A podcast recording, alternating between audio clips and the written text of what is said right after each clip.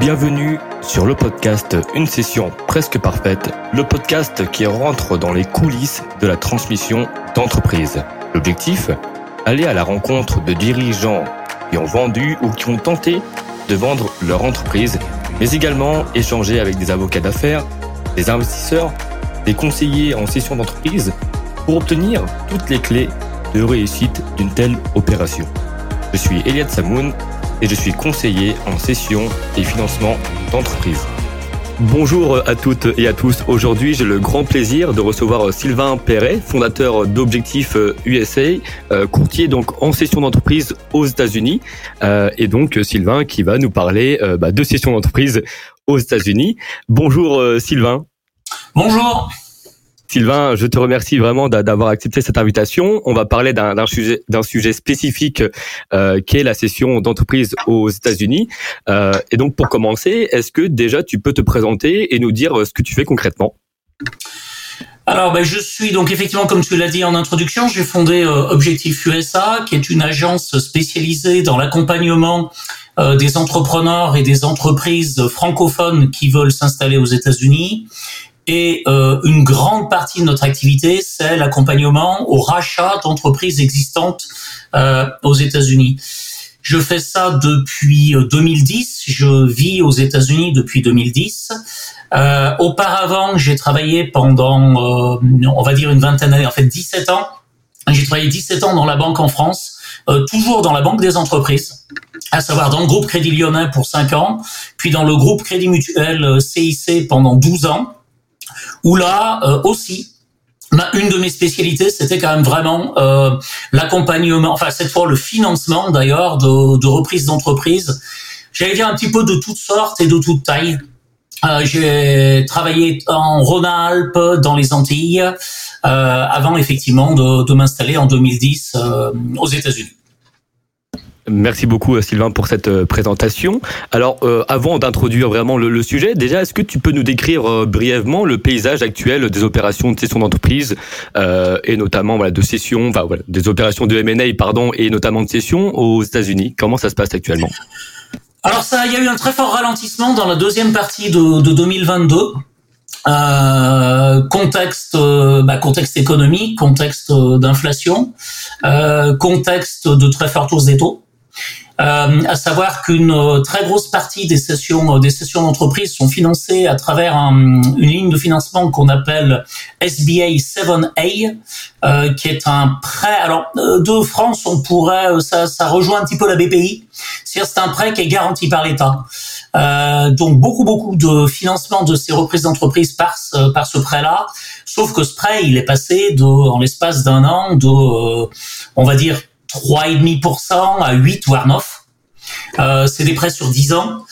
Euh, donc voilà, 2021 avait été une année record. Euh, après 2020, je vais dire que 2020, l'année 2020, comme pour tout le monde, l'année 2020 a été compliquée. 2021, j'allais dire que ceux qui avaient les moyens financiers, ils ont fait leur marché. Euh, c'est-à-dire qu'il y a eu beaucoup de défaillances euh, en 2020. en 2020, beaucoup d'entreprises américaines ont fermé leurs portes en 2020. Et en 2021, ceux qui avaient euh, ceux qui avaient encore des moyens financiers ont fait leur marché. Euh, et l'année 2021 a été une année record en matière de euh, changement de main d'entreprise. Les six premiers mois en 2022 aussi. Par contre, depuis le deuxième semestre 2022, bah, il y a eu un refroidissement subi et l'activité l'activité transmission d'entreprise a beaucoup beaucoup chuté tant en volume qu'en montant. Alors il faut savoir qu'effectivement en montant, il y a des fois des méga deals euh, qui vont brouiller un peu les cartes. On a eu beaucoup moins de méga deals euh, dans la deuxième euh, partie de 2022 et même la première partie de 2023. mais en parallèle, même en nombre. en nombre, le nombre de, de transmissions d'entreprises, de sessions d'entreprises a baissé. Ben, J'allais dire pour une raison toute bête, c'est qu'il y a beaucoup moins d'entreprises en vente parce que euh, Covid étant passé par là, il y a eu quand même pas mal de défaillances. Alors tout à fait, et, on, parlera justement de, cette question sur euh, bah, la, crise du Covid et l'impact que ça a eu justement sur la session d'entreprise. Euh, est-ce que déjà, Sylvain, aussi, tu peux nous parler des, bah, déjà de, des facteurs clés, on va dire, à prendre en compte pour préparer la session d'une entreprise aux États-Unis? Alors, je peux parler de préparer la session et aussi préparer l'acquisition. Notre métier est souvent d'accompagner les acquéreurs. Euh, donc, bah, préparer euh, la session, là, je veux dire, il n'y a pas tellement de différence, euh, de différence avec la France. Déjà, j'allais dire, c'est c'est de, de, présenter un dossier acquéreur qui soit le plus. je vais dire qu'une session, ça se prépare trois je vais dire au minimum trois ans à l'avance, c'est-à-dire qu'il va falloir effectivement euh, que les éléments financiers soient euh, soient corrects. Euh, donc ça, ça se prépare. Euh, il va falloir aussi que euh, pour l'acquéreur, euh, les transmissions de tout ce qui va être les process, etc. Je vois beaucoup d'entreprises qui ont très peu de process internes en place. Et euh, ça va être une problématique pour l'acquéreur parce que, euh, euh le, j'allais dire, si euh, la grande valeur de l'entreprise reste euh, à l'intérieur de la tête du vendeur, c'est quand même un problème. Donc souvent, ce qu'on va inciter effectivement les vendeurs à faire, c'est déjà formaliser énormément les process, essayer de sécuriser un maximum le poste fournisseur, le poste client, le poste employés, on en, on en parlera parce que ça aujourd'hui c'est quelque chose de, de, très très très compliqué aux États-Unis. On a quasiment pas de chômage. Donc, euh, euh, faut pas oublier, on n'a pas de chômage, on n'a pas de contrat de travail dans la plupart des États-Unis. Donc, sécuriser, euh, sécuriser la, le, le j'allais dire la main d'œuvre, euh, qu'on soit dans de la main d'œuvre euh, non qualifiée, ce qui est d'ailleurs encore plus dur, ou de la main d'œuvre qualifiée, l'acquéreur veut s'assurer que qu'il les conservera. Donc, euh, donc voilà, c'est vraiment euh, des, des, éléments, euh, euh j'allais dire métiers, et des éléments qui vont être liés à la valeur. Je, je, souvent, quand je, alors quand je suis dans le process d'aider quelqu'un qui va préparer sa session, souvent je dis c'est pas forcément le moment d'essayer de payer moins d'impôts ou de faire de l'optimisation fiscale. On veut montrer du cash flow. on veut montrer que l'entreprise dégage dégage du cash flow. Euh, donc si, euh, si si tu vends dans un ou deux ans, euh, bah, c'est le moment entre guillemets, c'est le moment de payer des impôts. Merci Sylvain donc de, de ces réponses. Alors justement, tu as parlé quand même d'aspects importants. Euh, on y reviendra également par la suite, notamment sur la partie employé, effectivement, parce qu'il y a une euh, différence quand même fondamentale euh, par rapport à, la France hein, sur le, statut et sur notamment le, chômage. Donc euh, ben justement, on, on, on, va parler donc des aspects financiers, peut-être juridiques et fiscaux, qui sont à considérer lors de la cession du rachat d'une entreprise aux États-Unis. Alors, euh, pour faire très simple, on a, euh, on a 90% des entreprises qui ont un statut un peu. Alors, faut, il y a deux types de sociétés aux États-Unis les limited liability company et les corps. Euh, de très loin, la LLC serait un mélange entre la SARL euh, et la SNC. SARL pour la responsabilité limitée, SNC pour la transparence fiscale. Les corps, on pourrait dire que ça serait un peu les SA, SAS euh, véritablement. Ça, c'est le type de société. Maintenant, vous allez avoir une surcouche par-dessus qui va être une option fiscale qui est qu'on appelle option fiscale S corp. Donc les corps souvent ce sont les six corps, euh, mais l'option fiscale S corp peut s'appliquer soit à une LLC, soit à une C corp. Donc une société peut être juridiquement une LLC, juridiquement une C corp, mais avoir un statut de S corp. Et quand on a une LLC euh, avec statut S corp, c'est ce que j'appelle le meilleur des deux mondes, c'est-à-dire qu'on va avoir euh, la souplesse de la LLC qui sera un petit peu la souplesse de la SARL, avec l'intérêt fiscal de la S-Corp. Pour aller très très vite, l'intérêt fiscal de la S-Corp, euh, c'est que euh, pour quelqu'un, pour le propriétaire de l'entreprise, euh, seul son salaire sera soumis à euh, charges sociales, qui sont seulement à 15%, hein, euh, seul son salaire sera soumis à charges sociales, les dividendes ne le seront pas. Alors qu'une LLC, salaire et dividendes, théoriquement, le seraient. Donc on a quand même beaucoup, beaucoup, beaucoup, beaucoup de sociétés en S-Corp, qu'elles soient structure, structure juridique C-Corp ou LLC, beaucoup ont ce statut fiscal de S-Corp. C'est peut-être euh, pas forcément évident à, à, maîtriser. Alors à savoir que par contre, la problématique qu'on va avoir, c'est que euh, quand on euh, est un investisseur étranger, eh ben on n'a pas droit au statut S-Corp. Euh, donc c'est une des problématiques, c'est que les actionnaires étrangers, dès qu'il y a un actionnaire étranger, ça euh, brouille le, le système puisqu'on n'a pas droit au statut S-Corp. Pour quelle raison, justement, Sylvain Il y a pas fort. Alors c'est un, un, statut fiscal plus favorable et l'administration fiscale américaine n'a pas du tout envie de donner un statut fiscal plus favorable à des investisseurs étrangers. C'est aussi simple, aussi simple que ça. Euh, donc globalement, euh, globalement, les, euh, les voilà, les quelqu'un qui va racheter une société aux États-Unis va racheter une, euh, alors va soit euh, va le faire sous forme de LLC ou sous forme de S corp. Maintenant, ce qu'il faut savoir, c'est que beaucoup, même jusqu'à un montant élevé, beaucoup de transactions euh, se font sous forme euh, de de business asset purchase sale, plutôt que de stock. donc stock action, business asset, de loin, on dirait fonds de commerce. Alors attention, tout de suite, je n'utilise jamais le mot fonds de commerce quand un de mes clients rachète une entreprise. On a des, transactions de 5 millions de dollars qui se font sous forme de business asset purchase sale et non pas euh, d'acquisition de, de parts pour toutes les raisons les mêmes qu'on va avoir en France, de garantie d'actifs, de garantie de passifs, de, de euh, problèmes euh, potentiellement lourds qui auraient été générés avant, dont l'acquéreur des parts va hériter s'il acquiert, parts. Donc, comme beaucoup de personnes ont envie de se protéger de cette chose-là, ils vont plutôt racheter les assets de la société et on, ça business, on appelle ça business asset purchase sale. Je dis bien attention à la notion de fonds de commerce. Pourquoi? Parce qu'au sens juridique français, le fonds de commerce, c'est euh, trois composantes. C'est la marque, la clientèle et achalandage, et c'est le droit au bail. À savoir que le droit au bail n'existe pas aux États-Unis. Un bail, ça existe, c'est un euh, commercial lease, un bail commercial, c'est un commercial lease. Mais quand on dit droit au bail, on dit droit. Et quand on dit droit, dans la notion de droit au bail, on parle entre autres du droit de suite. C'est-à-dire le fait que quand on a un bail commercial aux États-Unis, globalement, euh, on peut jamais être mis dehors parce que euh, il y a un droit à renouvellement, le droit de suite. En l'occurrence, rien de ça aux États-Unis. Euh, vous avez un bail d'une durée euh, définie avec éventuellement des options à renouvellement. En tout état de cause, à l'issue du bail, vous n'avez aucun droit à avoir un renouvellement. Il va falloir négocier et si le landlord, le propriétaire des murs, a d'autres projets, vous ne pourrez rien faire.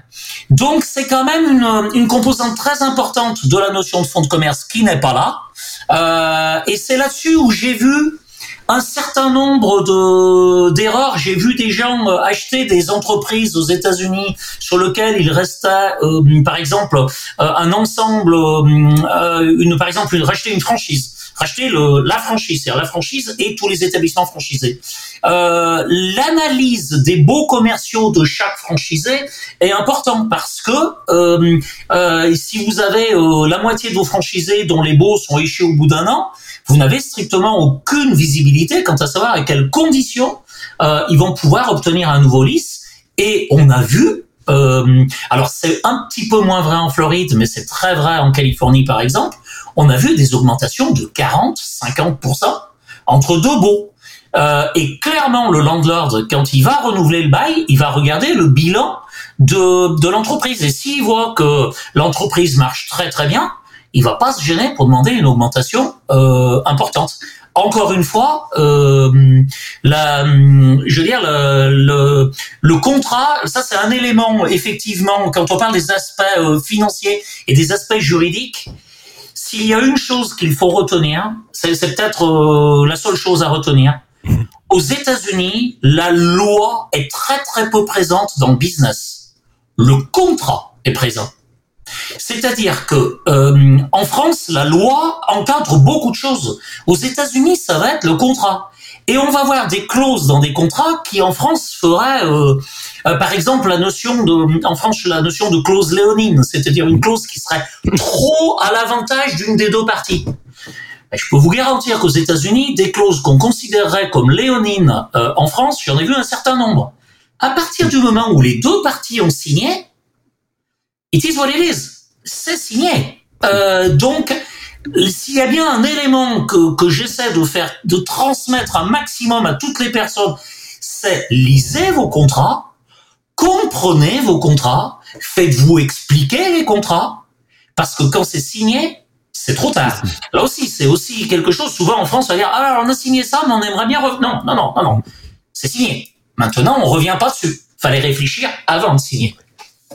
Alors justement, euh, vis-à-vis de cet aspect-là, notamment le droit au bail, euh, j'imagine que ça a un impact quand même sur la valorisation, puisque euh, à l'inverse, voilà, ou quand en France l'acheteur justement peut être protégé par son droit au bail, aux, États-Unis ça ne l'est pas. Donc comment justement un acheteur se protège à la fois sur le prix, mais également sur la suite, parce que euh, quel est l'intérêt euh, euh bah pour lui euh, d'acquérir un d'acquérir une société si il n'est pas garanti de la suite de, de son business, notamment vis-à-vis du, du droit au bail? Comment ça se passe là-bas? Alors, tu, tu as soulevé deux points, effectivement. Il y, a, y, a deux, y a deux façons de, de se protéger. La première des choses, c'est que dans le contrat d'acquisition, on va mettre des contingences. Et on va mettre une contingence dans le contrat, euh, dire très clairement, ce contrat est contingent à ce que le euh, l'acquéreur obtienne du landlord un bail à telle et telle et telle condition, avec des options à renouvellement, etc. Très souvent, très très souvent, les conditions que je préconise, c'est un bail sur 5 ans avec une option à renouvellement de 5 ans. Euh, donc on a déjà 10 ans devant nous. Donc ça, c'est la première chose, c'est que le contrat d'acquisition contienne une contingence d'obtention d'un lice à telle et telle condition. Si euh, alors si le vendeur du business ne veut pas, puisque somme toute, le vendeur du business et le propriétaire des murs, c'est souvent pas la même personne. Si le vendeur ne veut pas, c'est que clairement il sait qu'il y a un problème. Il sait qu'il y a un problème sur son bail. Donc il sait que son landlord euh, voudra pas. Donc quand on commence à sentir des réticences, oh non non, nous on veut pas une telle contingence, etc. Moi très très généralement je dis ça, c'est que le vendeur sait qu'il y aura un problème avec le landlord. Donc landlord propriétaire des murs. Donc euh, globalement, euh, là je déconseillerais euh, d'aller plus loin. Bon ça c'est la première chose. La deuxième chose, les valorisations sont plus basses. Euh, alors là, on va on va scinder le, business brokerage euh, du M&A. Euh, donc très clairement, j'allais dire alors pas forcément le business brokerage du M&A, mais on va on va scinder les entreprises dans lesquelles le le propriétaire a un, fort intuitu personnel d'une entreprise que j'appellerais une entreprise système, c'est-à-dire une entreprise dans laquelle le propriétaire est important, mais pas tant que ça.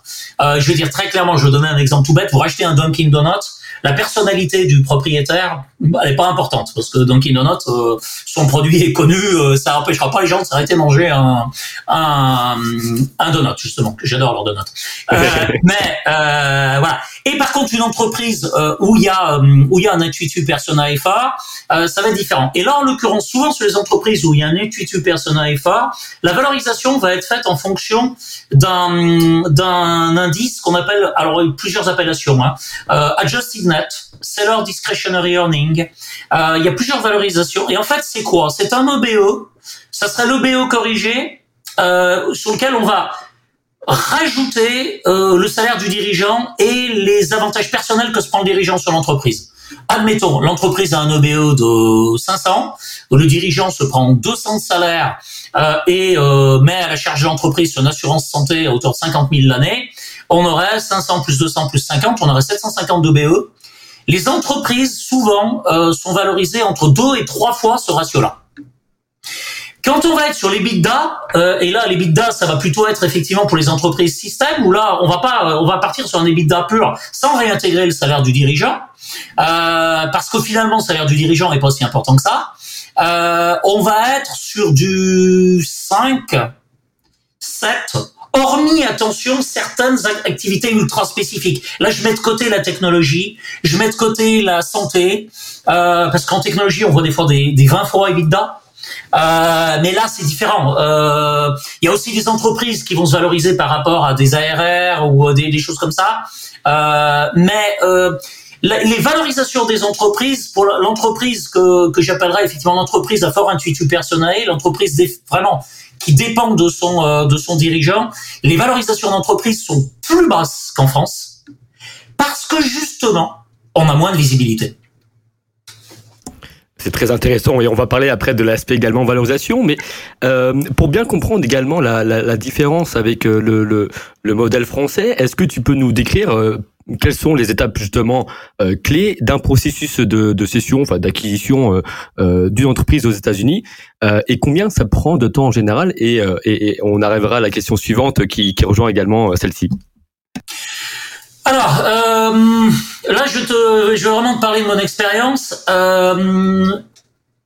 en général, entre alors entre le moment où on met une entreprise sur le marché, alors on va partir du principe qu'on met une entreprise sur le marché dans un domaine classique, pas ultra pointu où il y a très peu d'acheteurs, dans un domaine classique, dans un domaine désirable euh, et euh, euh, dans un domaine où il y a, on a quand même euh, des acheteurs, des vendeurs, un, un marché, euh, un marché actif. Bon, euh, et, des, et, une entreprise en bonne santé avec une valorisation correcte.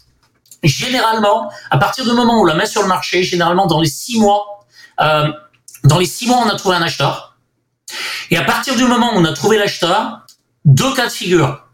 Paiement cash. Et un mois après, l'argent est sur le compte de l'acheteur, du vendeur, je veux dire. Paiement cash un, mois après, l'argent est sur le compte du vendeur. Euh, paiement à crédit et par exemple SBA loan. Et généralement, ça prend à peu près trois mois. Il faut savoir que très souvent, euh, les entreprises ont été préqualifiées. C'est-à-dire que moi aujourd'hui, typiquement, quelqu'un pousse ma porte et me dit, bah voilà, j'ai ce garage automobile euh, que je veux vendre. Euh, il fait 800 de SDE, il fait 4 millions de, de revenue, 800 de SDE, on a un loyer de temps, etc., etc. On valorise l'affaire à, allez, admettons, 3 fois 8, 24. On valorise l'affaire à 2 millions 4. Ce que je vais faire, une de mes premières étapes, c'est que je vais contacter un certain nombre de SBA lenders avec qui je travaille, prêteurs SBA. Je vais leur fournir les éléments financiers et je vais leur dire de me faire une préqualification. Et ils vont me faire une lettre d'intention que je pourrais mettre dans la, documentation que je présenterai au potentiel acquéreur, qui dira j'ai telle et telle et telle banque qui se sont déjà positionnées à condition que généralement vous mettiez 10 à 20% d'apport. Le crédit, il est sur 10 ans et que généralement aussi vous soyez un professionnel du métier. Clairement, quelqu'un qui veut acheter un garage, automobile, euh, là c'était le cas en l'occurrence, un garage automobile et qui était pâtissier avant, ça va généralement ça va pas marcher. Donc euh, à partir du moment où j'ai un acquéreur qui se présente et qui a ces caractéristiques-là, le prêt SBA derrière ira euh, ira très très vite. Donc deux à trois mois pour un prêt SBA, un mois euh, quand c'est une transaction cash, euh, c'est très très. Il faut aussi savoir un élément, c'est que le, le, jour du closing, le vendeur repart avec l'argent. Euh, donc alors généralement aussi dans les clauses, on va demander est-ce qu'une partie de l'argent reste bloquée un certain temps pour faire face à un éventuel passif qui aurait été oublié. Ça vient de m'arriver cette semaine. Ça m'était pas arrivé en, euh, en 13 ans. Et cette semaine, sur une transaction, euh, le l'acheteur vient me dire, ben, on a un problème, on a un fournisseur qui veut pas nous ouvrir de compte parce que le vendeur a pas payé sa dernière facture. On a contacté le vendeur, le vendeur en question conteste la facture. Et donc, on a dit, bah, attendez, on a bloqué 10% du prix de vente, on va s'en servir pour payer. Point barre. Pour revenir euh, à, euh, au processus. Alors, euh, le processus, il faut savoir que la plupart du temps, on va faire une première fiche qu'on appelle euh, Business Listing Information, qui est vraiment une feuille à 4 qui a toutes les grandes caractéristiques du business. Donc un acquéreur va avoir ça dans les mains, on va établir ça. On va établir en parallèle un euh, confidential euh, report, un CBR, confidential business report, qui va être un document de présentation selon la taille des business de 5 à 50 pages. Euh, on va établir ça. On va vérifier dès qu'on va être contacté par quelqu'un. La première, des, premier des éléments, c'est qu'on va vérifier sa solvabilité. Moi, je, je, admettons là, je suis broker du vendeur. Hein. Euh, je vais vérifier la solvabilité de la personne qui me contacte. Donc, soit euh, il me présente. Euh, donc, admettons que ça soit un, un deal avec 20% de cash down, avec un prêt SBA de 80. Je vais déjà vouloir avoir la certitude qu'il a les 20%. Bon. Euh, une fois que j'ai la certitude qu'il a les 20%, que j'ai son CV, je me rends compte que c'est quelqu'un qui est à peu près euh, qui, qui, est dans les clous. Donc il va signer bien entendu un non-disclosure agreement. Suite à ce non-disclosure agreement, on va lui fournir ce confidential business report. Il va y avoir un meeting avec le vendeur. À ce stade-là, on n'aura pas encore forcément donné des éléments officiels tels que le tax return. Pourquoi? Parce qu'on n'a pas forcément envie euh, de euh, disséminer des informations comme ça. Il faut bien savoir que euh, aux États-Unis, on n'a pas société.com, on n'a pas Papers. Exactement. Donc les infos, elles sont secrètes. On n'y a pas accès, hormis les entreprises cotées. Sinon, euh, on trouve pas les, les infos. Alors c'est pour ça que l'avantage que j'ai avec 13 ans d'expérience, c'est que par contre, moi, les, des piles de tax return, j'en ai dans à peu près tous les domaines. Donc ça me donne des points de comparaison. Euh, mais euh, voilà, on a accès à rien. Donc admettons qu'on en soit là, et là on va émettre une offre. Cette offre en standard elle a 54 points, mais généralement il y en a beaucoup plus. J'ai passé un post sur LinkedIn ce matin où j'expliquais justement. Je voulais t'en Voilà, parler. voilà que euh, sur ce closing là, sur cette euh, offre là, on a mis cinq clauses spécifiques. Donc on va émettre cette offre et va arriver la période hyper importante, qui est la période de due diligence. Et la période de due diligence, à partir de là, on va poser toutes les questions qu'on veut. Le vendeur devra fournir toute la documentation. On aura mis le deposit en séquestre. Alors le mot séquestre en anglais c'est escrow. Donc ça n'a rien à voir avec un escroc, hein, euh, je précise. Mais on va mettre l'argent en escrow. Euh, et euh, à partir de là, la transaction va pouvoir avancer et la période des due diligence va être primordiale. À mon expérience, dans mon expérience, 30% des transactions, non moins, 20% des transactions sur lesquelles j'ai travaillé ont euh, failé pendant la période de due diligence. On est tombé quand même sur des trucs pas tristes. Hein. Ah, On est tombé sur des petits malins hein, qui essayaient de quand même de bien abuser nos acheteurs. Hein. Alors globalement, euh, à savoir aussi, je rajouterai un dernier point par rapport à ça, à savoir que très très très très très souvent, nous travaillons en co-brokerage. C'est-à-dire qu'il va y avoir un broker qui représente le vendeur, un broker qui représente l'acheteur. Et moi, je vais m'adresser au broker. En tant, admettons que je, là, je représente le vendeur. Hmm. C'est le broker du vendeur qui va me questionner et il va travailler pour son euh, pour son client et moi je vais travailler pour le mien. Et la commission globale à la fin sera partagée en deux.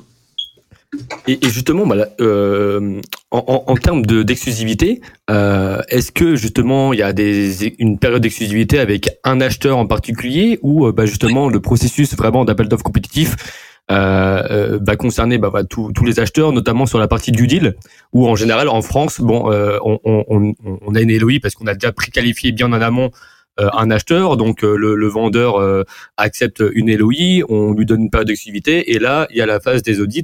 Donc c'est quoi la différence justement par rapport à, à Alors les LOI, euh, les LOI, on va avoir euh, les LOI qui sont bending euh, ou non, Euh, c'est-à-dire les LOI qui ont euh, qui ont force de contrat et euh, les, euh, les non-bending LOI qui euh, n'engagent euh, que, que les principes, les, les promesses n'engagent que ceux qui les écoutent. Euh, très concrètement, euh, je ne travaille qu'en bending LOI. D'abord, je travaille le moins possible en LOI. La plupart du temps, on travaille directement euh, sur un contrat de purchase asset, de business purchase euh, asset agreement, parce qu'on va pouvoir être hyper, hyper, hyper, hyper, hyper précis. Moi, le pire du pire du pire, c'est quand on se rend compte trois jours avant le closing qu'il y a un aspect qui n'a pas été euh, qui a pas été évoqué. Et nous, cet aspect-là, euh, on va l'évoquer dès l'émission du premier document. Je travaille assez peu en LOI. Euh, euh, clairement pas en non-bending LOI parce que tout le monde fait ce qu'il veut. Euh, tu parlais d'exclusivité, par exemple, les mandats de listing, quand je liste un business, je ne travaille qu'en mandat exclusif. Si quelqu'un me dit non, non, mais je veux pas d'exclusivité, ok, bah va le lister avec quelqu'un d'autre. Parce que vu le boulot qu'il y a pour lister un business, pas question que je bosse euh, pour que ce soit quelqu'un d'autre. Euh, mais il y a exclusivité, mais en même temps, on travaille en co-brokerage. Donc, quelque part, il y a une exclusivité, mais euh, en 13 ans, je veux pas dire bêtises, mais je pense que 80, pour- ouais, 90% des deals que j'ai faits étaient en co-brokerage. J'ai dû faire euh, moins d'une dizaine de deals euh, où je représentais les deux parties. Et je peux te dire que c'est pas ma situation préférée. hein. Euh, représenter les deux parties, c'est toujours délicat. Ah, mais bien sûr, ben, même euh, en, en France, hein, quand on discute, nous, euh, quand on a une société à vendre et qu'on discute avec un acheteur qui est intermédiaire, euh, ben, c'est bien mieux parce que d'une part, ça sécurise déjà davantage le process, euh, l'échange d'informations est beaucoup plus fluide et euh, un vendeur, enfin un acheteur qui n'est pas accompagné, c'est vrai qu'on, ben, du moins en France, c'est toujours parfois com- compliqué de, de purement le qualifier parce que on, on s'est déjà retrouvé parfois des, avec des, en face d'a- d'acheteurs qui au final n'avaient pas forcément les, les financements etc., nécessaires. Donc euh, ça sécurise euh, bien le deal et, nous en tous les cas on préfère effectivement euh, toujours échanger avec un, un acheteur qui, qui est intermédiaire. Tu vois, par exemple, tu dis quelqu'un qui aurait pas le financement. Euh, ici, ça arrive pas parce Exactement. que globalement, on va avoir demandé. Et des fois, j'ai cette problématique-là. J'ai encore eu cette problématique-là il y a très peu de temps avec un de mes clients à qui euh, le broker du vendeur nous dit, là je représente l'acheteur, et le broker du vendeur nous dit on veut une proof of fund. Donc on veut une preuve comme quoi il a les fonds. Euh, et là je demande à mon euh, client, bah, il faut m'envoyer des relevés de compte. Il dit ah non, mais moi je veux pas donner mes relevés de compte à ce stade-là. Ah bah oui, mais si vous donnez pas les relevés de compte, on va pas plus loin. Il dit, ben, rendez compte, il va avoir mes relevés de compte. Alors, je dis, vous faites faire une attestation par votre banque comme quoi vous pouvez faire une acquisition à telle hauteur. Euh, mais en tout état de cause, si on montre pas que vous avez la capacité à, acheter, euh, et des fois, je, alors je le présente peut-être pas comme ça, mais des fois j'ai des gens qui font un petit peu ce que je parlais du tourisme économique, c'est-à-dire que ah bah tiens, je voudrais bien euh, euh, tenter un peu le terrain américain, voire prendre des idées sur. Je suis pas là pour donner des idées, moi, je suis là pour vendre des business. Donc, si les gens sont pas sérieux dans leur euh, dans leur volonté d'acheter et dans leur capacité d'acheter, je vais pas plus loin. Hein. Quelqu'un qui me dit non, non, mais moi je fournis pas mes relevés, ok, je signe pas d'exclusivité, ok, allons pas plus loin, on n'a pas dû se comprendre. Pardon, excusez-moi. voilà, allons pas plus loin, on n'a pas dû se comprendre, mais voilà comment nous on fonctionne.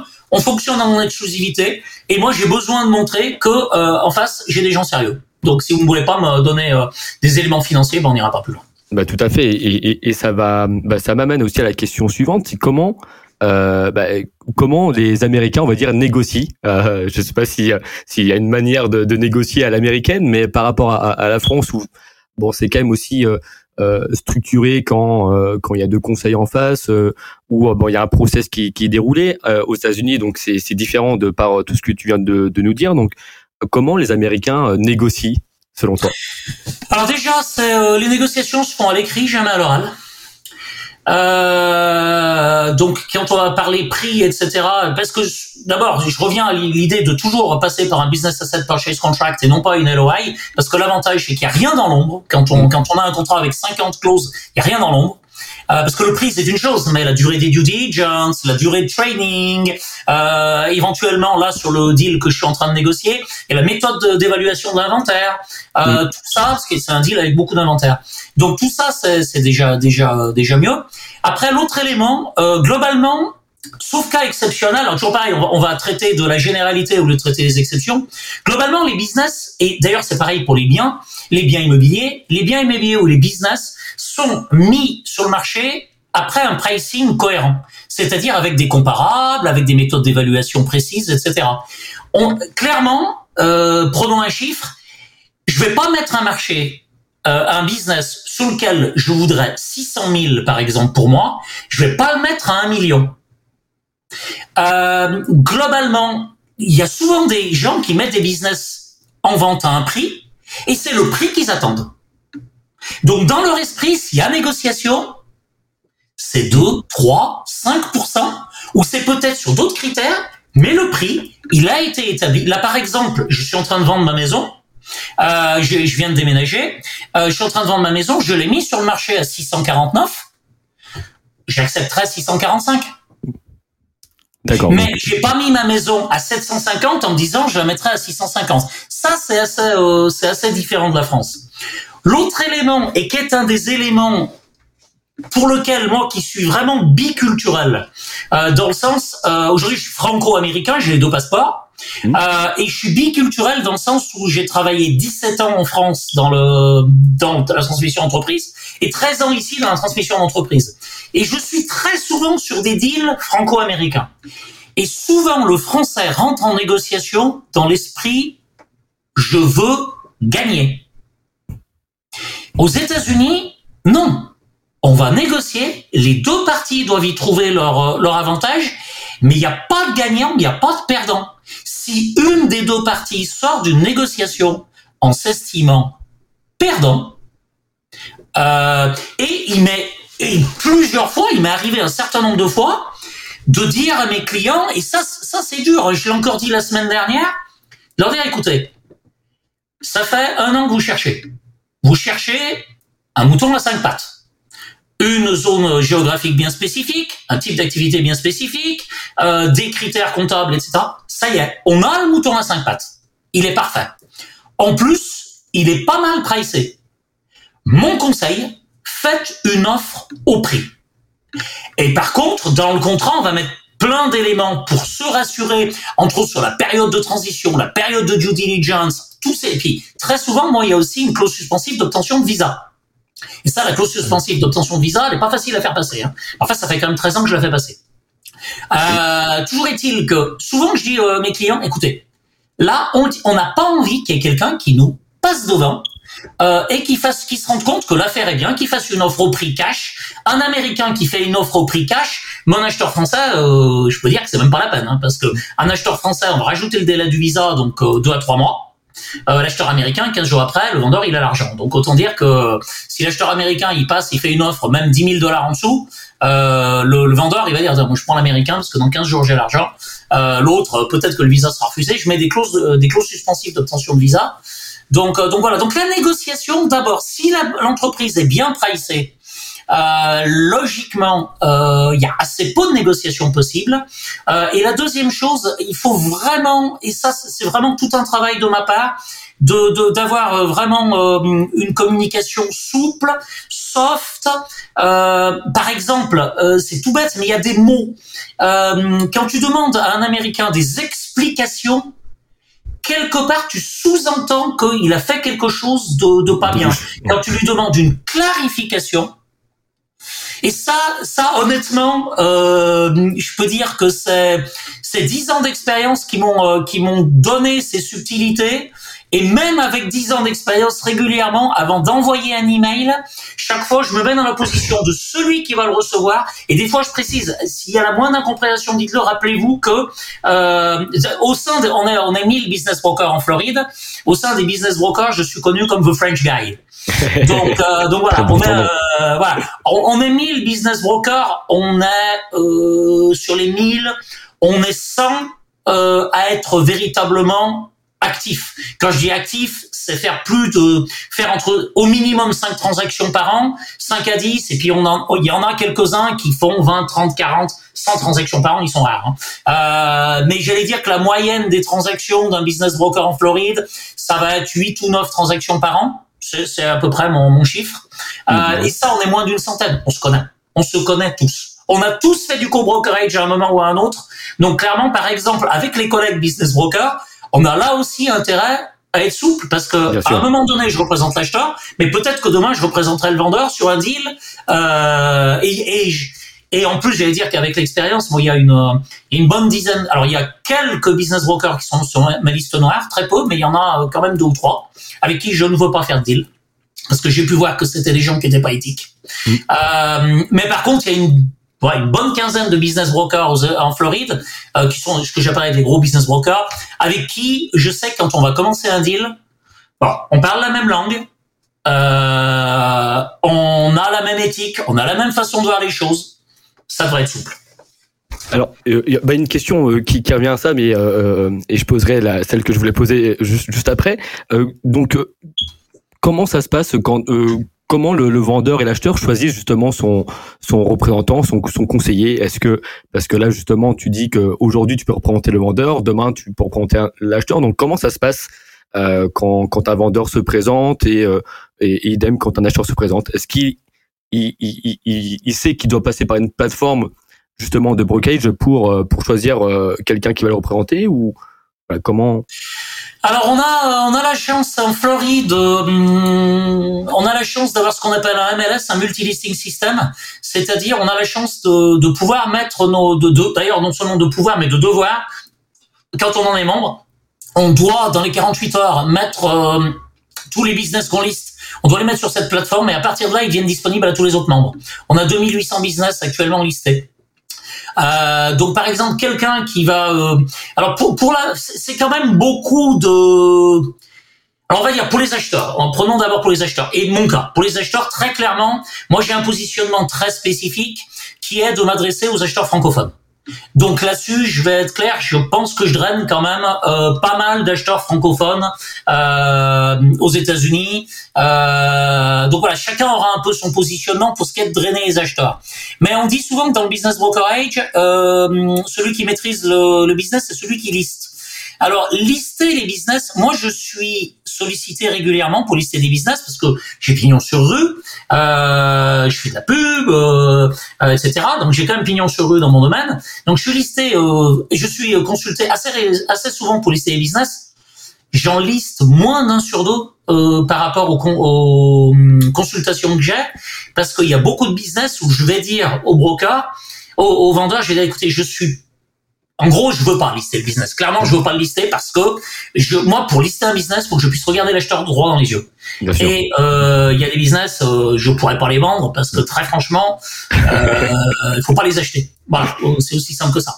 Donc, euh, donc voilà. Donc moi, je veux, généralement, je leur dis écoutez, je suis désolé, je suis pas le bon, euh, le bon business broker pour vous parce que je ne liste que des business pour lesquels je peux obtenir un visa pour mes clients ou pour lesquels je peux faire une préqualification SBA. Donc si ça fait trois années qu'ils perdent de l'argent, que le chiffre d'affaires est en chute libre, que euh, voilà, globalement près SBI, il faut pas y compter. Donc généralement, j'utilise cet artifice-là pour dire, euh, bah écoutez, euh, j'espère qu'ils écoutent pas d'ailleurs, mais bon, pour dire, écoutez, je peux pas lister votre business parce que je peux pas le préqualifier, etc. Maintenant, à l'opposé, tu as des business brokers qui eux listent absolument tout et n'importe quoi et qui eux vont gagner de l'argent sur le nombre. moi, quand j'ai à la fois 5 listings, c'est le bout du monde. Par contre, c'est 5 bons listings. Euh, je sais que je vais les vendre. Euh, donc, euh, quand j'ai à la fois 5 listings, c'est le bout du monde. Je connais les brokers qui ont 60 listings à la fois. Par contre, en général, quand je les contacte pour avoir les chiffres, ils m'envoient un, papier. Ils ont même pas fait un. Et c'est un business model différent. C'est tout. Eux gagnent de l'argent sur le nombre. moi, je gagne de l'argent en me positionnant sur des business de meilleure qualité, de, de plus grande, de plus grande taille. Merci beaucoup euh, Sylvain pour ce pour cette réponse. Alors on, on va revenir sur l'aspect justement euh, euh, euh valorisation et donc tu as parlé du fait que bah, les en général comme dans les transactions immobilières il y a un prix qui est affiché donc et en général bon c'est ce prix là qui, qui qui, qui, doit être respecté. Donc, à l'inverse de la France, où ben, quand on a on accompagne un vendeur, euh, quand on contacte les acheteurs, on va pas, on va laisser leur euh, euh, faire une offre. On va pas leur dire quel est le prix souhaité par par par le dirigeant. Donc, comment ça se passe pour maximiser justement la valorisation Comment ça se passe l'appel d'offres compétitif, donc l'open bid là-bas? Bah, ça se passe comme, tu l'as dit, c'est vraiment euh, euh, nous on a vraiment euh, une valorisation dès le départ qui va être euh, qui va être faite en fonction de critères euh, d'activité, etc. typiquement, on va pas avoir des on peut, il m'est arrivé d'avoir plusieurs offres à la fois et de dire nous sommes dans une multi-offer situation faites votre plus haute offre, euh, euh, votre voilà votre highest offer, euh, et vous avez 48 heures pour faire votre highest offer. Généralement, ça dure pas plus que ça. Hein. Ah euh, mais encore une fois, comme tu l'as dit, euh, si en France, et je me rappelais plus ça, tu vois, euh, si en France il n'y a pas de prix de vente et c'est c'est à l'acheteur de dire combien il veut mettre. Non, ici pas du tout. Euh, alors, il y aura quand même un cas un petit peu spécifique qui m'est arrivé une ou deux fois, euh, c'est-à-dire des clients qui m'ont mandaté pour partir à la chasse.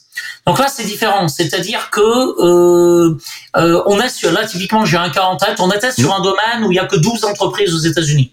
Ah euh, et dans la taille euh, de mon client, il avait vraiment que trois cibles qui l'intéressaient. Mon client, c'était le leader européen dans son domaine. Il est devenu le leader mondial.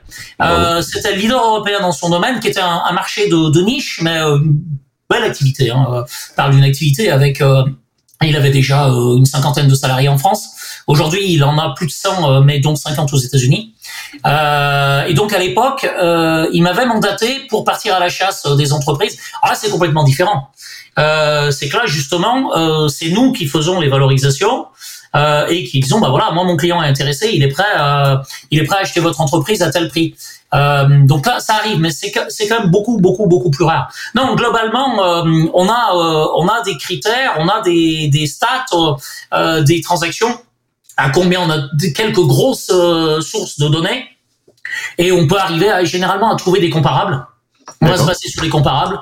On va faire un prix. Euh, et puis après, j'allais dire, euh, la vérité sera, par exemple, euh, de mettre, euh, si on parle, par exemple, si on est sur une, une, une, activité où la valorisation est basée sur l'SDE, on va le mettre, admettons, à, à 3.5.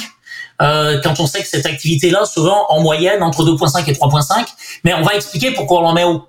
On va dire cette entreprise, par exemple, a une rentabilité au-delà de la moyenne a des équipements euh, qui sont bien meilleurs que la moyenne.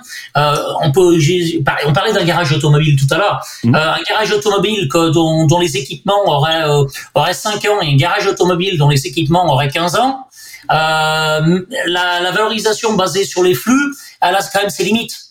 Euh, parce que là, pour le coup, faut quand même tenir aussi, là pour le coup, de, faut tenir compte d'une, d'une valorisation patrimoniale. Donc, en l'occurrence, valorisation des, des équipements, euh, etc. Donc, euh, mais euh, oui, nous, on, on, travaille toujours avec une valeur affichée. Quand on va se trouver, et ça, ça m'est arrivé une fois. Et alors, en plus, le plus fort, en plus, c'est que c'est, c'est une entreprise sur laquelle j'avais dit à la vendeuse, je lui ai dit, tu sais, il y aura peut-être pas obligatoirement beaucoup de monde, c'est une entreprise de nettoyage industriel. Et je lui ai dit, tu sais, euh, entreprise de nettoyage industriel, dans mon esprit, euh, il y aura peut-être pas énormément de demandes euh, et attends-toi quand même à une quand même d'attendre peut-être 6 à 8 mois pour mon entreprise. On a mis l'entreprise sur le marché. En 48 heures, on avait quatre offres au prix. Ah bah ça m'étonne pas. En France aussi, le, secteur du nettoyage industriel, c'est impressionnant. Ça se consulte énormément. Et je savais pas aussi qu'aux États-Unis, c'était le cas. Bah là, nous, la problématique, euh, la problématique du nettoyage industriel actuellement, la problématique, c'est de trouver du personnel, quoi. Exactement. Ça, c'est ça, ça, le truc, c'est que c'est pour ça que pour moi, c'est un marché super difficile et que dans mon esprit, on allait avoir du mal à trouver, euh, à trouver du monde. Oui, alors on a eu quatre offres au prix dans les 48 heures. Et là, pour le coup, on a dit, bon, écoutez, euh, multi-offer situation. On en avait deux qui sortaient du lot parce qu'il y avait aucune contingence, argent disponible en 15 jours, euh, etc. Donc on en avait deux au même prix avec aucune contingence. Euh, et donc, bah, là, pour le coup, on les a mis l'un contre l'autre en disant, voilà, on a deux offres au prix. On n'a absolument pas le droit de dire à l'un ce qu'offre l'autre et à l'autre ce qu'offre l'un. Euh, bien entendu, on leur dit, vous faites votre meilleure offre. Et puis voilà. Euh, là-dessus, généralement, il y a quand même beaucoup d'éthique et de probité là-dessus. On va jamais aller raconter à quelqu'un attention, il y a une autre offre pour essayer de faire monter le truc. Ah, attention, il y, a une autre offre, euh, il y a quelqu'un d'autre intéressé. Non, alors ça c'est vraiment pas la politique. Euh, quelqu'un qui ferait ça, euh, d'abord il sera vite repéré parce que et deuxième chose, son espérance de vie dans le métier, elle sera pas longue. D'accord, donc effectivement, donc c'est vrai qu'en France hein, et, et, et, et moi quand je parlais du, du fait que on n'affiche pas le prix, ça dépend aussi de, de certaines certaines boutiques, certains cabinets de session d'entreprise. Certains vont vont, vont l'afficher, d'autres pas. Donc et ça justement quand on n'affiche pas le prix et qu'on organise un appel d'offres compétitif, bah, justement, dans certaines négociations, bah, certains euh, euh, bah, peuvent utiliser cet argument du fait qu'il y a d'autres acheteurs beaucoup plus motivés, beaucoup plus euh, sérieux, beaucoup plus solides financièrement, qui ont fait une offre, je ne sais pas, à 9 10 fois les bidas pour essayer d'inciter l'autre acheteur justement à améliorer son offre. Donc euh, donc là, je vois que c'est complètement différent. En général, on fait pas ça. Alors moi, j'ai eu une ou deux fois des situations difficiles où j'ai plusieurs clients qui faisaient euh, euh, qui faisaient des offres en même temps sur parce que j'ai souvent des clients quand même qui ont la même typologie en tant qu'acheteur. Mmh. Et par plusieurs fois, je me suis trouvé dans une situation où j'ai des clients qui faisaient des offres en même temps sur la même entreprise. Ça m'est arrivé quand même quatre ou cinq fois. Et je me rappelle de clients extrêmement euh, euh, presque furieux et qui était devenu désagréable, qui m'a dit mais enfin mais euh, mais pourquoi vous m'avez pas dit que vous aviez un autre client qui faisait une offre? Je dis mais hors de question, c'est pas comme ça qu'on travaille ici. Hors de question, ça serait au niveau probité et éthique, euh, non. Euh, à un moment donné, euh, s'ils étaient au, même prix et que c'est un autre de mes clients qui a, qui a été retenu, euh, et qui avait pas justement euh, euh, même prix. Admettons que l'entreprise soit en vente à 800 j'ai un client qui offre 700, un autre qui offre 750, je vais certainement pas aller m'amuser à dire à celui qui offre 700 monte, etc. Non, non, non, moi je dis rien à personne, je dis absolument pas qu'il y a plusieurs offres. Et après, quand le client a vu qu'au final c'est moi qui ai vendu l'entreprise à un autre client, il m'est littéralement rentré dedans en disant mais comment ça vous avez privilégié? Non, si vous voulez euh, les éléments, euh, j'attesterai, vous passerez par le FREC, euh, qui est l'organisme qui nous supervise, mmh. vous passerez par le FREC, euh, et via le FREC, je fournirai au FREC les éléments pour montrer que je euh, l'offre de l'autre client était meilleure que, que la vôtre, etc. Euh, il n'est pas question que je vous donne l'offre qu'a fait mon client au final, euh, mais euh, c'est assez encadré aussi. Hein. On a on a des organismes de tutelle. Euh, c'est pour ça que des fois les, les clients euh, nous trouvent peut-être un peu rigides. Oui, mais si je perds ma licence, bah oui, bien sûr. j'ai plus d'argent. si je perds ma licence, je peux plus exercer. Très bien, bah c'est super intéressant de, de, de, comprendre aussi comment fonctionnent euh, les, les, Américains et également les Français comme toi qui, qui, qui sont installés aux États-Unis pour, pour faire euh, ce type de, de business. Euh, quand on parle de valorisation là-bas, donc euh, voilà, je pense que la méthode la, plus utilisée c'est celle des comparables. Hein, donc c'est euh, principalement tu, tu te réfères à, à, à l'EBITDA, au chiffre d'affaires, donc le turnover. Voilà, c'est c'est vraiment les deux métriques sur lesquelles tu te bases pour pour faire une offre. Oui. Euh, alors tu as utilisé le mot, le mot turnover, c'est juste que attention parce que ça c'est un mot anglais. Euh, ah oui, oui, donc là-bas c'est revenue. Euh, gross sales. J'ai fait attention à ça parce que ça, euh, quand on apprend l'anglais à l'école en France, on apprend l'anglais british. Et il y a quelques faux amis comme ça. Et le turnover ici, c'est le turnover du personnel. D'accord, ok. Prends la question des gens qui disent quel est le turnover? Bah oui, donc attention, euh, qu'on parle bien de la bonne chose. Euh, revenue. Euh, oui, oui, bah euh, c'est vraiment la, la méthode. Euh, c'est de, de, toute façon. alors il y a des adages, on dit cash is king. ici, une entreprise qui ne dégage pas de cash, elle vaut rien. Mm. Euh, on va être clair, hein, euh, euh, les emplacements, on l'a dit tout à l'heure, valent pas grand-chose puisque un bail euh, peut être, euh, il est très très fortement en, faveur du, du, propriétaire plutôt que du locataire. Est, on est vraiment vraiment vraiment vraiment alors là, tu vois, euh, dans, dans le même ordre d'idée, euh, pour mes 50 ans, je me suis fait un cadeau. Euh, je me suis offert un MBA. Donc, euh, ah, je, le finis, je le finis la semaine prochaine. La semaine prochaine, je vais avoir, la, tu verras sur LinkedIn, ah, avec la avec la cap, la, etc. Donc, le MBA de, de UCF, donc c'est trois ans et demi de, de travail. Donc, euh, donc en parallèle avec le boulot. Hein. Euh, mais justement, c'était aussi dans l'idée de me dire, bon, tu as acquis euh, le business aux États-Unis par la pratique. Allons voir un petit peu la théorie. Euh, et entre autres, euh, tout ce qui est analyse financière, tout ce qui est euh, finance, etc. et effectivement, très clairement, en France, on est quand même euh, très euh, compte de résultats, bénéfices. On est très euh, ici, c'est le tableau du cash flow hein, qui est vraiment, vraiment, vraiment. Euh, le, ce qui va être décortiqué, c'est le cash flow. ce qui, le, le reste euh, je veux pas dire que ça importe pas, mais euh, on va dire déjà tout ce qui est beaucoup d'éléments financiers vont être euh, dépendants quand même de, de normes fiscales, mmh. de, de durée. Par, par exemple, l'amortissement ici est beaucoup beaucoup plus libre. tu peux tout à fait décider d'amortir quelque chose sur un an. Ah, euh, donc c'est hyper. Euh, tu peux décider. Le, la notion, par exemple, ce, qu'on, alors ce qui de loin serait le fonds de commerce qu'on appellerait le goodwill. Mmh. Euh, le goodwill, tu peux l'amortir ou pas. Mmh, euh, alors, privé, je crois que maintenant les fonds de commerce s'amortissent en France. Oui, de, oui, euh, je... de montant, ça euh, mais... pas. Mais, euh, mais tout ça pour dire que euh, ce qu'on va regarder le, le nerf de la guerre, ça, ça va être le cash flow. Hein. C'est tous les tous les ratios relatifs relatifs au mmh. cash et les valorisations euh, seront seront fortement relatives au, au, cash. Alors bien entendu, toujours avec en regardant que euh, on ait quelque chose qui soit stable sur un certain nombre d'années. Enfin bon, là je vais rien t'apprendre. Hein.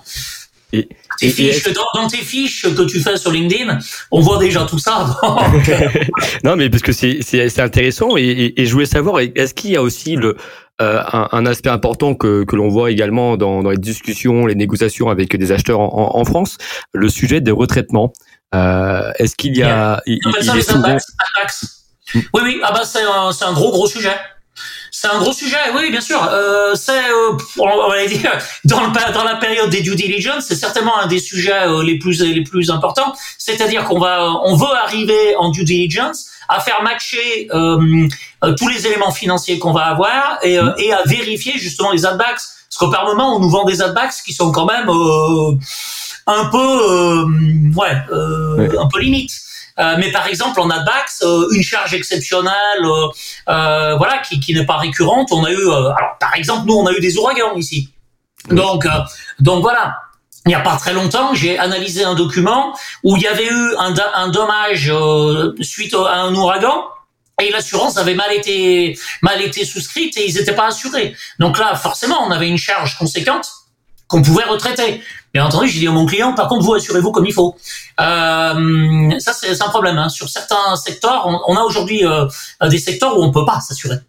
Euh, donc ça, typiquement, ça va jouer sur la valeur. Aujourd'hui, quelqu'un qui achèterait, je vais reprendre toujours mon exemple de garage automobile, mmh. quelqu'un qui achèterait un garage automobile à Orlando ou à Fort Myers. Fort Myers a été rayé de la surface durant l'ouragan Ian. donc, typiquement, la valorisation d'un garage automobile à Fort Myers ou à Orlando sera pas la même parce que l'assurance, si on arrive à s'assurer, hmm. l'assurance va coûter une fortune. Donc voilà ce genre de choses. Oui, oui, les, retraitements, les nous on appelle ça les adbacks. Euh, donc alors dans les deux sens, hein, il y a des choses. Euh, typiquement de, là, le dernier big deal sur lequel j'ai travaillé, c'était l'inverse d'un adback. C'était un, alors, il n'y a pas de mot pour ça. C'était un retraitement négatif, on va dire. C'est que le propriétaire était propriétaire des murs, le propriétaire de business est propriétaire des murs, donc il n'y avait pas de loyer. Euh, or là, en l'occurrence, l'acquéreur va avoir un loyer. Donc, euh, donc voilà. Donc là, on fait un adback négatif en disant, bah, euh, le, business dégageait 200, mais il va falloir prévoir un loyer de 50. Euh, donc, bah, il va dégager que 150. Donc, on va calculer la valorisation par rapport à ça. D'accord. Bah, merci beaucoup, Sylvain, de, de cette réponse. Euh, quelle est la, fiscalité aux États-Unis justement et comment les entreprises peuvent-elles minimiser cet impact fiscal? Alors, euh, d'abord, il y a un élément que je donnerais, c'est que la fiscalité est stable. Euh, c'est-à-dire que euh, on n'a pas de, on a très très peu de, de changements lorsqu'il y a changement de, de gouvernement. Alors bon, Donald Trump avait baissé un petit peu les taxes, mais c'est généralement quand même des changements à la marge. Le, le système reste ultra stable. Il y a un document de l'IRS qui est super bien fait euh, le forme, euh, je crois que c'est le forme 938 qui est vraiment super bien fait. Euh, il faut savoir qu'aux États-Unis, on considère une entreprise comme étant une très petite entreprise si elle fait moins de 25 millions de dollars de chiffre d'affaires. Ah oui. Et les, euh, les formes, les obligations comptables ne seront pas les mêmes selon tu es, si tu es une très petite entreprise ou une beaucoup plus grosse entreprise. Il faut aussi savoir que euh, il y a moins de contrôles fiscaux aux États-Unis alors qu'il y a six fois plus d'habitants. Il y a moins de contrôles fiscaux aux États-Unis qu'en France alors qu'il y a six fois plus d'habitants aux États-Unis qu'en France. Euh, le fait de payer les impôts, c'est dans la Constitution. Le fait de pas payer ses impôts, c'est vraiment considéré comme euh, anti-américain. Euh, donc ça ne veut pas dire que les gens aiment payer des impôts. Euh, mais par contre, il y a un élément qui est clair, c'est que euh, si tu te fais attraper en train de frauder, oui, il va y avoir une sanction financière, mais généralement, il y a une peine de prison. Et on y va. Alors je rappelle toujours que Al Capone a fini en prison pour fraude fiscale. Ils sont pas arrivés à l'attraper pour tout le reste, mais ils l'ont attrapé pour fraude fiscale. Euh, et donc attention, euh, la fiscalité est pas forcément. Alors, il y a une fiscalité personnelle, une fiscalité euh, des, des corporates. À savoir qu'il faut pas oublier aussi qu'aux États-Unis, il y a toujours deux niveaux de fiscalité. Mmh. C'est-à-dire que tu as un niveau fédéral, l'impôt qu'on paye à Washington, et mmh. tu as un niveau local. Et certains États euh, vont être beaucoup beaucoup plus chers que d'autres. Typiquement, euh, si tu es euh, à New York ou en Californie, la fiscalité locale qui va se surajouter à la fiscalité euh, fédérale va être lourde. En Floride, par exemple, nous n'avons pas d'impôt sur le revenu de la Floride. Euh, donc typiquement, il y a des tax brackets, des tranches d'imposition comme en France, qui sont beaucoup plus larges parce que les revenus sont globalement beaucoup plus élevés.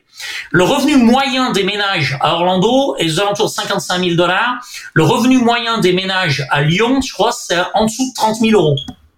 Donc en gros, on va dire x2. Donc forcément, les tax brackets sont aussi à peu près euh, x2. Il n'y a pas de taxe bracket à zéro, c'est-à-dire que même avec un tout petit revenu, tu paieras des impôts. Euh, donc il y a l'État, il y a l'impôt fédéral, l'impôt local, et euh, attention euh, à pas jouer avec l'IRS. Alors je donne par exemple quelque chose là typiquement. Euh, vous êtes en France, vous envisagez, vous avez une société en France, vous envisagez une croissance externe justement par rachat, euh, intégration horizontale ou verticale, par rachat d'une société aux États-Unis. Attention, attention, aux États-Unis, on fait une déclaration mondiale.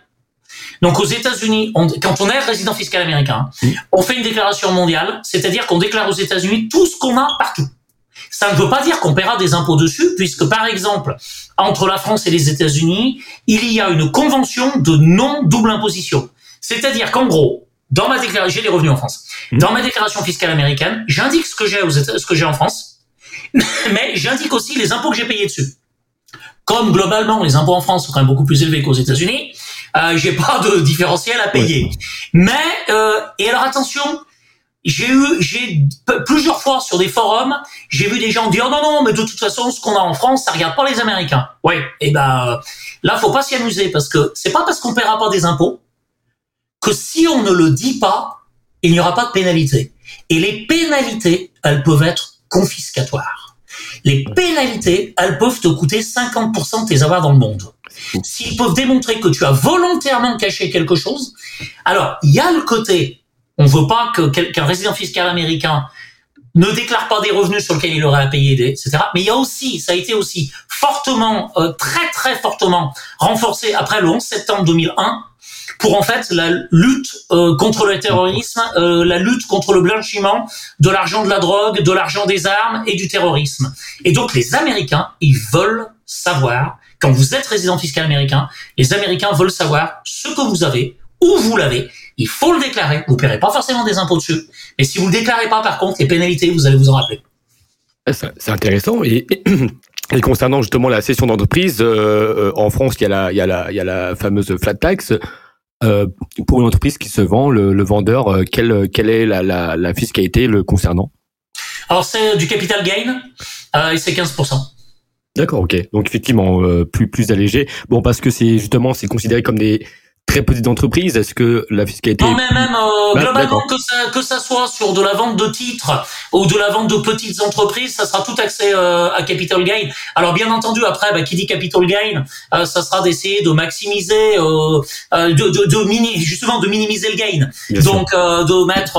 alors sachant que hum, typiquement, comme on peut amortir vite, quelqu'un qui amortit vite, là, là j'ai exactement ce cas-là actuellement mmh. d'un de mes clients qui a une très très mauvaise surprise fiscale bah ouais, mais il amortissait sur un an ah son matériel. Et en gros, il payait jamais d'impôts parce que parce que chaque année, il investissait beaucoup, il passait l'amortissement intégral de, de, son matériel sur un an. Donc euh, là, le problème, bah, c'est que forcément, euh, il a un capital gain énorme et donc il se retrouve. Alors bon, euh, alors en plus, il y en a une partie selon la durée de détention. C'est un peu comme en France. Hein. Il y en a une partie qui va être au tax bracket et une partie à 15%. D'accord. alors, euh, même pas le détail parce que je je le alors c'est pas que je le sais pas mais ça serait trop long à expliquer. Euh, et puis en, plus encore une fois là il y a le statut qui va changer euh, qui va impacter. dans tous les cas on invite euh, les, personnes qui nous écoutent à, justement te contacter directement pour ce type de, questions. Voilà, Et est-ce qu'il y a également des, des stratégies d'optimisation fiscale aux États-Unis comme on peut le rencontrer en France avec voilà la porcession, la entre guillemets la niche copée, voilà. Quelles sont les, les stratégies pour payer moins de, de, de taxes? Ah, J'allais dire que comme la, la, réglementation est plus simple, il y a moins. Je pense sincèrement qu'il y a moins d'optimisation fiscale parce qu'encore une fois, euh, la vraiment le la fiscalité américaine est beaucoup beaucoup beaucoup plus simple. Il y a les, les niches fiscales, ça n'existe pas aux États-Unis. Il n'y a pas de niche fiscale. Euh, par exemple, quand on parle d'immobilier, parlons de revenus immobiliers. Hmm. Revenus immobiliers en France, j'ai l'impression qu'il y a un nombre de. Moi, je suis perdu hein, maintenant sur le. mais c'est un truc de fou le nombre de, de, possibilités. Et puis alors, ce qui me fait toujours rire, c'est qu'il y, a toujours le truc qui est à la mode. Et puis euh, l'État laisse bien faire, laisse bien faire, laisse bien faire. Et puis derrière, en fait, c'est à la mode. Maintenant, on va remodifier le truc. Hmm. Et euh, vous vous payez pas, mais maintenant vous allez payer quand même. Euh, il y a eu LMP, LMNP, enfin tous ces trucs là. moi, mon mon expérience a été que Pardon. Moi, je suis, euh, je suis beaucoup pour euh, pour ce qui est simple. Déjà en France, j'étais pour euh, pour ce qui est simple. Hmm. Par exemple, je vois souvent des Français qui me font des montages avec des holdings en cascade, etc. Aux États-Unis, ça s'il y a un intérêt fonctionnel, oui, il euh, n'y a pas d'intérêt fiscal euh, à faire des montages. Euh... Alors par exemple en France, je sais pas si c'est toujours le cas, mais à l'époque il y avait euh, l'intérêt de faire une holding, c'était l'intégration fiscale pour la déduction des intérêts de, de son mmh. propre rachat, etc. Je parle de ça, c'était quand même il y a, pour moi c'était il y a quand même presque 15 ans. Euh, on n'a pas vraiment ces, ces éléments-là ici. Alors où est-ce que ça va jouer? Ça va beaucoup jouer sur les amortissements? Euh, ça va beaucoup jouer euh, sur euh, alors les je crois que c'est passé en France aussi les amortissements les amortissements par composante mmh. voilà, c'est-à-dire que typiquement, au lieu d'amortir un building, de l'amortir sur 35 ans, on va faire une répartition du building dans les différentes catégories et faire une un amortissement par composante. Ça, ça permet généralement d'accélérer l'amortissement. Donc voilà, il y a ce genre de choses. Dire que j'entends beaucoup parler d'optimisation fiscale, mmh. non, je, vois sur LinkedIn, par exemple, hein, je vois énormément de, de de de qui proposent effectivement des montages spécifiques fabuleux euh, pour faire de l'optimisation fiscale en France. On, se casse quand même moins la tête. D'ailleurs, pour l'anecdote, les comptables coûtent beaucoup, beaucoup, beaucoup moins cher aux États-Unis.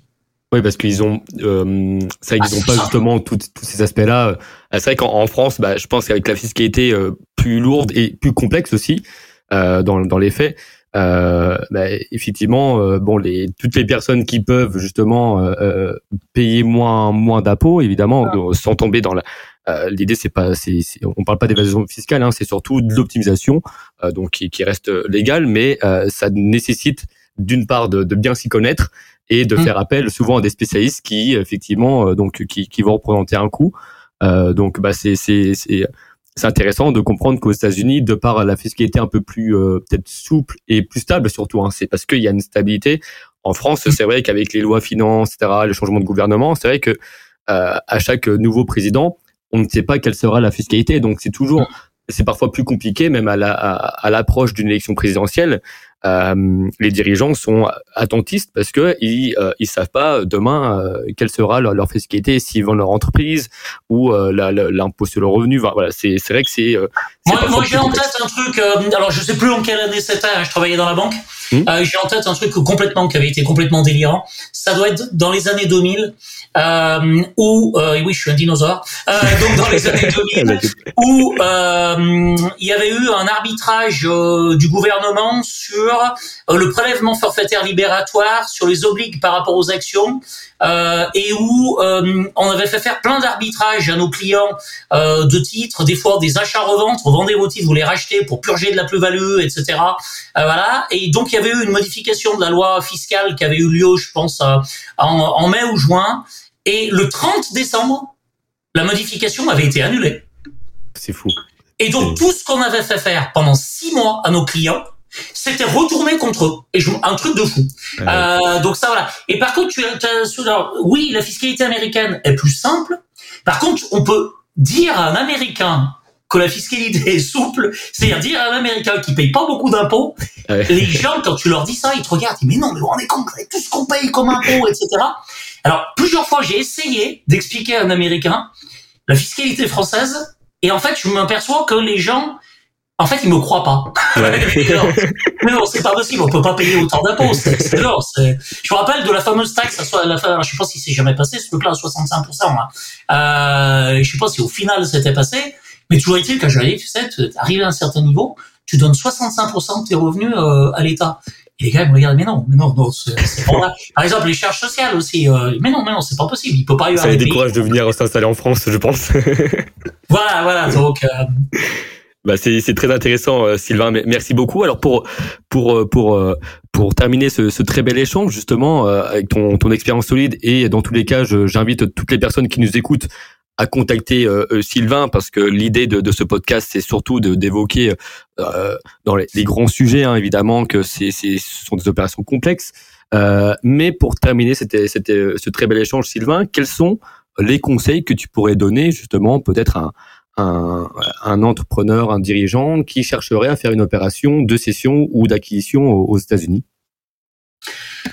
De s'entourer euh, de s'entourer de professionnels forcément euh, de euh, de traiter euh, l'américain euh, j'allais dire de, de traiter l'américain pas que ça soit mal interprété mais traiter l'américain comme un chinois qu'est-ce que je veux dire par là?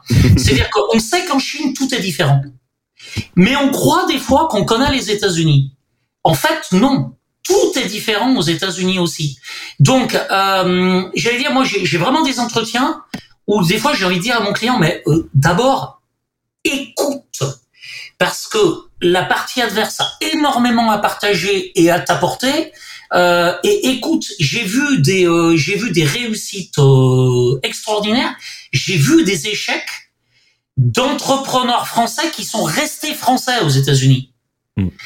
Si tu traites, par exemple, ton personnel d'une certaine façon aux États-Unis, le lendemain, t'as plus personne.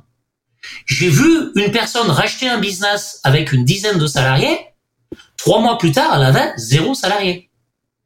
J'aurais dû anticiper le problème sur la façon qu'elle avait de communiquer. Euh, mais voilà, euh, voilà, de, de vraiment, euh, de, de voilà, de, de, de, d'être prêt, d'être prêt à pivoter aussi, d'être prêt à changer son, son état d'esprit, euh, de, de énormément se renseigner, de lire. Alors je dis de lire, j'ai écrit un livre. Alors le livre que j'ai écrit, on va être transparent, hein, c'est vraiment pour là pour le coup, le livre que j'ai écrit, il s'adresse beaucoup plus à la petite entreprise, hein, c'est-à-dire plutôt l'entreprise avec fort intuitu personnel, entreprise qui fait euh, un million de revenus, euh, 200 000 de, de, de, de SDE, euh, voilà. C'est quoi le euh, titre euh, de, de, ce livre, Sylvain? Comment? C'est quoi le titre de ce livre comme ça au moins S'expatrier aux États-Unis grâce au visa d'entrepreneur. il est sur Amazon, il est à la Fnac, il est un petit peu partout. Bon, je le mettrai dans la description. écrit pendant Covid. Ah bah, voilà, pendant Covid, j'en ai profité. J'avais prévu une cinquantaine de pages, il en fait 350. Wow. T'étais voilà. auto-dité euh, T'es passé par un... C'est chez Librinova. Euh, Librinova, c'est un phénomène, c'est un peu euh, à cheval entre l'édition et l'auto-édition. J'ai trouvé le système, euh, le système très très bien, c'est-à-dire qu'il est, il est vraiment euh, mis partout. Euh, ça reste un éditeur, Librinova, mais avec peut-être plus de liberté, façon un peu auto-édition. D'accord, ok. Mais je mettrai dans, je mettrai le, le, le, titre de ton livre dans la description parce que je pense que ça peut intéresser pas mal d'entrepreneurs français qui cherchent à faire des opérations là-bas. Alors moi, je vais profiter, euh, comme c'est la fin de notre podcast, je vais en profiter encore une fois pour te féliciter. Euh, parce que j'ai eu l'occasion de le faire par, euh, par LinkedIn, etc. Alors déjà, ton podcast, c'est vraiment très très bien. Ah, Alors surtout, tes fiches, c'est quand même une mine d'or. Ah bah c'est gentil ça. Ah, c'est vraiment pour moi qui suis loin. donc pour moi, c'est beaucoup de choses. C'est un peu à nouveau, c'est un peu nouveau parce qu'il y a quand même 15 ans que c'est plus mon quotidien. mais donc vraiment, non non, c'est d'une clarté. Euh, ce, ce système-là est génial. Et puis alors euh, arriver à être aussi synthétique euh, et arriver à poser tout comme ça, non, c'est vraiment ah bah un outil, un outil exceptionnel et que les gens s'intéressent parce que ce métier, donc on fait le même métier même mmh, si on ne fait pas, voilà, ce métier que d'accompagner des gens dans une dans une transmission d'entreprise, c'est un métier qui est absolument passionnant. Bien sûr, on rencontre on rencontre des personnes exceptionnelles et ça fait plaisir de voir qu'il y a des gens qui ont la passion euh, et qui la transmettent euh, comme tu le fais. Ah bah. Merci et bravo.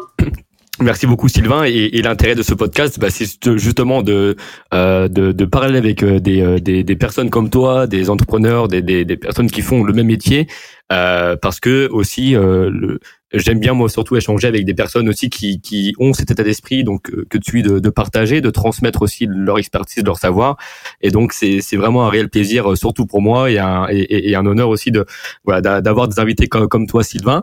Euh, je, je voilà euh, pour toutes les personnes qui nous écoutent à nouveau euh, toujours compliqué de, de, de parler d'un sujet aussi complexe en un seul podcast. Donc c'est pour ça que je vous invite vraiment vraiment vraiment et c'est très important de, de bien s'entourer de contacter Sylvain et je mettrai évidemment le, le, le, lien de son profil directement dans la description, mais de le contacter si vous avez euh, une telle opération en tête ou si vous envisagez de faire une opération, euh, parce que plus vous anticipez, mieux vous êtes conseillé et mieux l'opération est un succès. On est d'accord. Donc merci beaucoup Sylvain et on se dit à, à très très vite surtout. C'est moi qui te remercie. Bonne, bonne journée. Également.